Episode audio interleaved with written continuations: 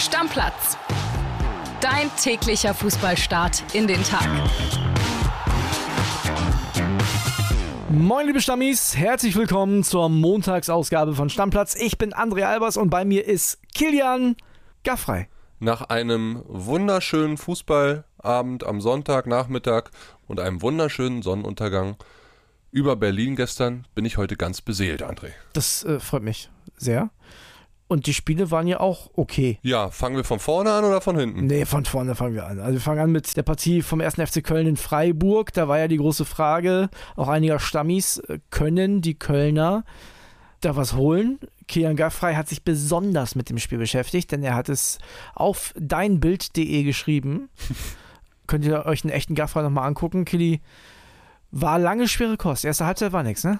Ja, es war schwierig als Spielschreiber. Ich bin ja Sonntag immer mal wieder verpflichtet, hier ein Spiel zu schreiben und hatte die Ehre für Freiburg gegen Kölle. War echt mager mit anzugucken die Hauptattraktion in der ersten Halbzeit waren diese Mao Am Gummitaler Tierchen, was auch immer sie da raufgeschmissen haben, ein paar Schokotaler, zwei Euro-Taler, aber das Spiel kennen wir ja schon vom Bundesliga Samstag. Ansonsten ist da wirklich nicht viel abgegangen und dann ging die Ketchup-Flasche mal wieder auf. Ich sage das ja immer wieder ganz gerne bei Michael Gregoritsch. Sechs der letzten acht Pflichtspieltore für die Freiburger hat er erzielt und der Kollege Johannes Wolf hatte mir dann nochmal erzählt, unser Freiburg-Reporter, dass er in London nach dem West Ham-Spiel die Frage gestellt hatte, Mensch, warum läuft es denn bei ihm so gut? Und dann hat Gregoritsch so eine Anekdote erzählt, er ist riesen Weihnachtsfan mhm. und hat sich schon vor Wochen einen Tannenbaum gekauft und hat sich bei diesem Tannenbaumkauf so ein bisschen und dem Schleppen danach ein bisschen verhoben und dann war sein Handgelenk ein bisschen instabil, sein rechtes und er hat sich das tapen lassen und das war vor dem Piräus-Spiel. Und da hat er drei Hütten gemacht. Das war dann nach 212 Tagen, wo er nicht getroffen hatte. Da ging die Flasche dann wirklich auf. Und seitdem sprudelt es ja immer wieder ein bisschen. Und deswegen macht er sich dieses Handtape immer wieder dran. Und es hat auch gestern geholfen.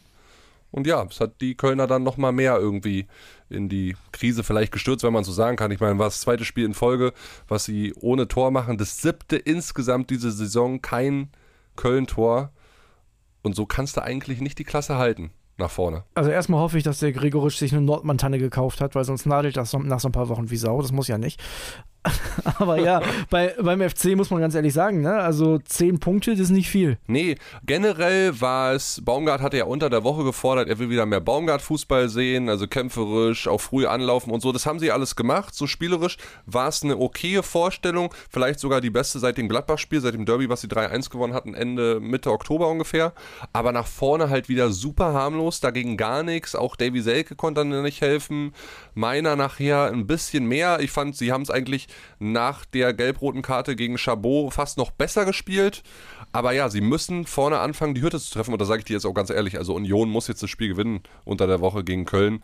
Weil, also wenn die zwei Tore an der alten Försterei machen, dann Chapeau. Da kommen wir in den nächsten Tagen nochmal drauf zu sprechen. Auf jeden Fall ein richtiger Abstiegskracher. Und da bin ich auch gespannt, was dann im Winter beim FC passiert. Haben wir natürlich ein Auge drauf. Muss, André, muss passieren. Machen wir weiter mit der Partie Leverkusen gegen Eintracht Frankfurt. Und ich war wirklich, wirklich beeindruckt, wie Leverkusen auch die Eintracht wieder hergespielt hat. Also es ist unglaublich. Ja, mir war das fast schon klar. Ich hatte ja auch relativ deutlich, glaube ich, 4 oder 5-1 getippt bei Kicktipp äh, für die Leverkusener, dass Frankfurt da nicht wirklich Sonne sehen wird. War eine beeindruckende Vorstellung. Herzlichen Glückwunsch zur Weihnachtsmeisterschaft, so muss man sie ja jetzt nennen.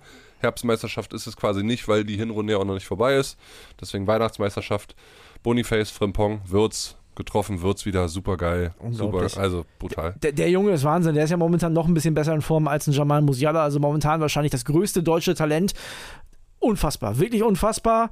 Und wenn du dir dann mal anguckst, ne, dass da jetzt ein Palacios fehlt, weil er gelb gesperrt ist unter der Woche und dann kommt einfach ein Robert Andrich, ein deutscher Nationalspieler rein, der ihn ersetzt, das ist ja einfach Wahnsinn. Ja, sie haben auch Richtung Afrika Cup noch viel auf der Bank. Schick wird dann viel spielen und man muss einfach festhalten, 24 Pflichtspiele in Folge nicht verloren seit Saisonstart.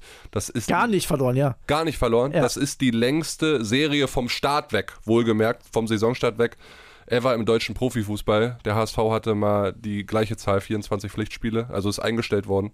Hut ab, Bayer Leverkusen. Ja, und wenn wir schon bei Historie sind, dann lass uns nochmal zurückgehen in die Saison 2008, 2009. Bayern-Trainer damals Jürgen Klinsmann. Und das war das letzte Mal, dass der FC Bayern so wenig Ballbesitz in der ersten Halbzeit hatte. 35 Prozent. Und trotzdem hatte man das Gefühl, Kili, Stuttgart hat da gar nichts zu bestellen. Gar nichts. Nee, weil die Bayern einfach sehr, sehr gut verteidigt haben und weil sie vor allen Dingen sehr, sehr früh in Führung gegangen sind. Genau, nach ein paar Sekunden. Und äh, alles weitere hört ihr jetzt vom Kollegen Heiko Niederer. Der war nämlich im Stadion. Moin André aus der Allianz Arena, wo gerade das Spitzenspiel zwischen den Bayern und Stuttgart zu Ende gegangen ist. 3 zu 0 für die Bayern. Man muss ehrlich sagen, ein echtes Spitzenspiel war es nicht. Und das lag vor allem an den Stuttgartern, die heute wirklich sehr, sehr bieder und harmlos äh, aufgetreten sind, eigentlich zu keiner echten Torchance kamen. Und äh, ja, eigentlich recht enttäuschend war das äh, aus Stuttgarter Sicht, zumindest wenn man es vergleicht mit den tollen Auftritten, denen, die sie bisher schon äh, hingelegt haben in dieser Saison. Äh, die Bayern dagegen mit einer Wiedergutmachung für das 1 zu 5 in Frankfurt. Ähm, da sind sie ja untergegangen. Heute der Sieger im Spitzenspiel, das lag vor allem an Harry Kane mal wieder, der jetzt mit zwei weiteren Toren auf 20 Saisontore kommt. Hat ja schon früh getroffen nach Vorlage von Sané und dann eben auch noch äh, das 3 zu 0 nachgelegt. Also äh, tolles Spiel von Harry Kane mal wieder. Äh, ein eine Überraschung gab es noch im Mittelfeld. Alexander Pavlovic hat eigentlich so die Holding Six gespielt, über die wir im Sommer die ganze Zeit diskutiert haben bei den Bayern und hat das wirklich sehr, sehr stark gemacht, sehr souverän, defensiv solide. Äh, dazu noch äh, das 2 zu 0 eingeleitet mit Freistoß, das 3 zu 0 vorbereitet per Ecke. Also das war eine tolle Leistung. Äh, der Junge, da muss man drauf achten. Also der könnte einer werden. Vielleicht ist er ja sogar die kommende Holding Six der Bayern. Wir sind sehr, sehr gespannt. Also die Bayern bleiben auf jeden Fall dran an Leverkusen an der Spitze, äh, gewinnen mit 3 zu 0 gegen VfB Stuttgart. Und ja, wir sagen erstmal Tschüss aus der Allianz Arena. Ciao, ciao. Ja, Kili, das waren Heiko Niederer und Mariah Carey mit All I Want for Christmas. ja, war doch ein schöner Abschluss. Hut ab vor Harry Kane. Ja. 20 Tore in einer Hinrunde hatten vor ihm nur Gerd Müller 1968, 69 und Robert Lewandowski 2020, 21 damals mit 22 Toren und die Hinrunde ist ja noch nicht vorbei. Es sind noch zwei Spiele, eins in diesem Jahr, eins im neuen Jahr. Aber für mich Spieler des Spiels Alexander Pavlovic. Ey, was hat der Junge für einen Fuß? Sehr, sehr gut. Das also, ist ja also unglaublich. Also sorry, das, der muss ja allein für die Standards schon auf dem Platz stehen. Das ist ja Wahnsinn. Super Typ, meisten Ballkontakte auf dem Feld nach Rafael Guerrero, der auch ein sehr gutes Spiel gemacht hat, die meisten Kilometer abgespult, 12,8 waren es am Ende, bei Guerrero sogar 13,1. Da sage ich mir so, name a better du, denn äh, Pavlovic und Guerrero, lieber Herr Goretzka, lieber Herr Kimmich. Nein, ist natürlich Spaß. Die müssen sich, vor allen Dingen Pavlovic auf Dauer im Profigeschäft erstmal beweisen, aber er hat sehr, sehr anständig gemacht. Also, Unglaublich, das ja. Füßchen war super, mit Übersicht, auch sich keine Dinger erlaubt, äh, spricht auch dafür, er musste nicht viel sprinten, ja, dass er immer eine gute Position hatte. Auch auf ja, gerade auf der Position, auf der er gespielt hat, ist ja eine immens wichtige Position fürs Bayern-Spiel. Das hat mich beeindruckt. Also muss ich ganz ehrlich sagen, das hat mich wirklich beeindruckt. Mich auch. Und äh, Thomas Tuchel sollte den Jungen vielleicht eher einsetzen. Und das ist auch das, was ich mir so ein bisschen wünsche mit Blick auf den generellen Nachwuchsfußball in Deutschland. Schmeiß die Leute rein, lass sie probieren. Das hat sich ja jetzt irgendwie bei dem Jungen auch ausgezahlt die komplette Bayern-Jugend durchlaufen, U20-Nationalspieler für Deutschland übrigens. Die Eltern sind aus Serbien, genau, serbische Einwanderer. Mal gucken. Ich meine, es ist noch sehr früh, um jetzt abzusehen, was mit dem mal in den nächsten fünf bis zehn Jahren passiert. Ja, aber, aber da kriegt man ja große Augen, wenn man so ein Spiel von dem Jungen sieht. Ne? Also, und wenn wir jetzt hier schon Spitzenspiel fordern, in der Bundesliga. Und wenn wir jetzt schon fordern, Jan Niklas Beste in die Nationalmannschaft, dann kannst du das auch als nächstes fordern. Ist übertrieben, aber klar, hoffentlich wird er seinen Weg äh, für die deutschen Nationalmannschaften irgendwie weitergehen. Werbung. Die heutige Folge wird wieder präsentiert von unserem Partner Neobet und da gibt es ein paar interessante Sachen, die ihr euch auf jeden Fall mal anschauen solltet. Zum einen gibt es ja die geboosterten Quoten, ne? die hat man sonst so vor dem Spiel gefunden, jetzt auch während des Live-Spiels. Also könnt ihr auf jeden Fall mal reinschauen und es gibt ja diese coole neue Wettart. Wir haben schon mal drüber gesprochen, die Spielerduelle.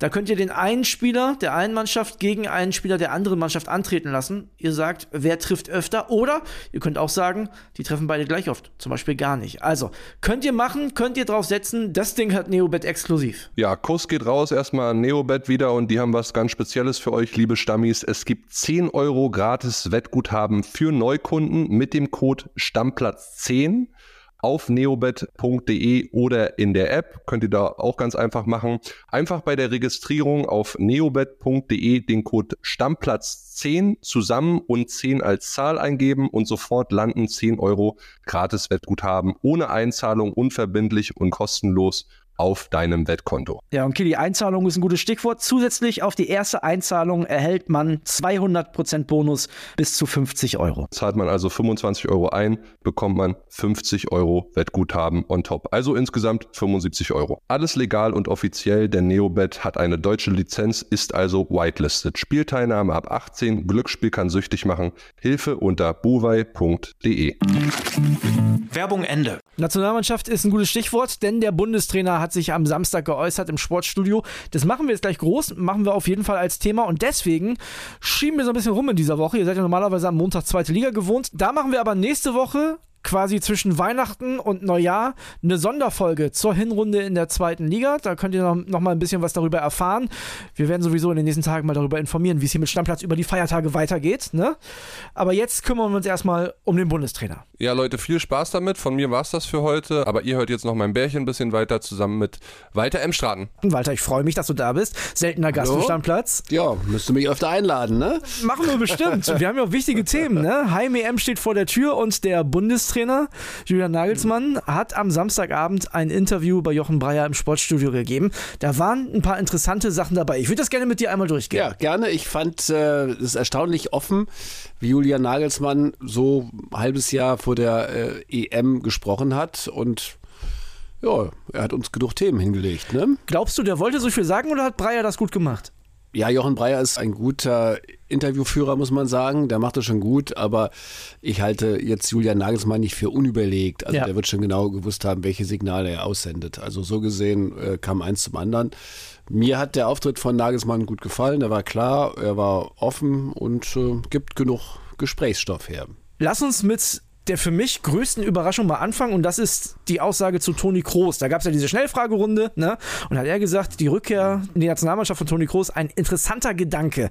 Er hat genau gesagt, auch er ist meines Wissens mit einem deutschen Pass ausgestattet und ist herzlich eingeladen, die beste Leistung zu zeigen. Wenn er die beste Leistung zeigt, kann es sein, dass ich ihn nochmal anrufe. Hat auch verraten, dass die beiden in Kontakt sind. Wie ernst müssen wir das nehmen, Walter? Was meinst du? Ja, ich glaube, das müssen wir schon sehr ernst nehmen, weil wenn Julia Nagelsmann überhaupt nicht vorhätte, Toni Kroos äh, zu ihm mitzunehmen, dann hätte er anders reagiert. Er hätte gesagt, es war ein toller Spieler in der Vergangenheit, aber er ist zurückgetreten und so weiter und so fort.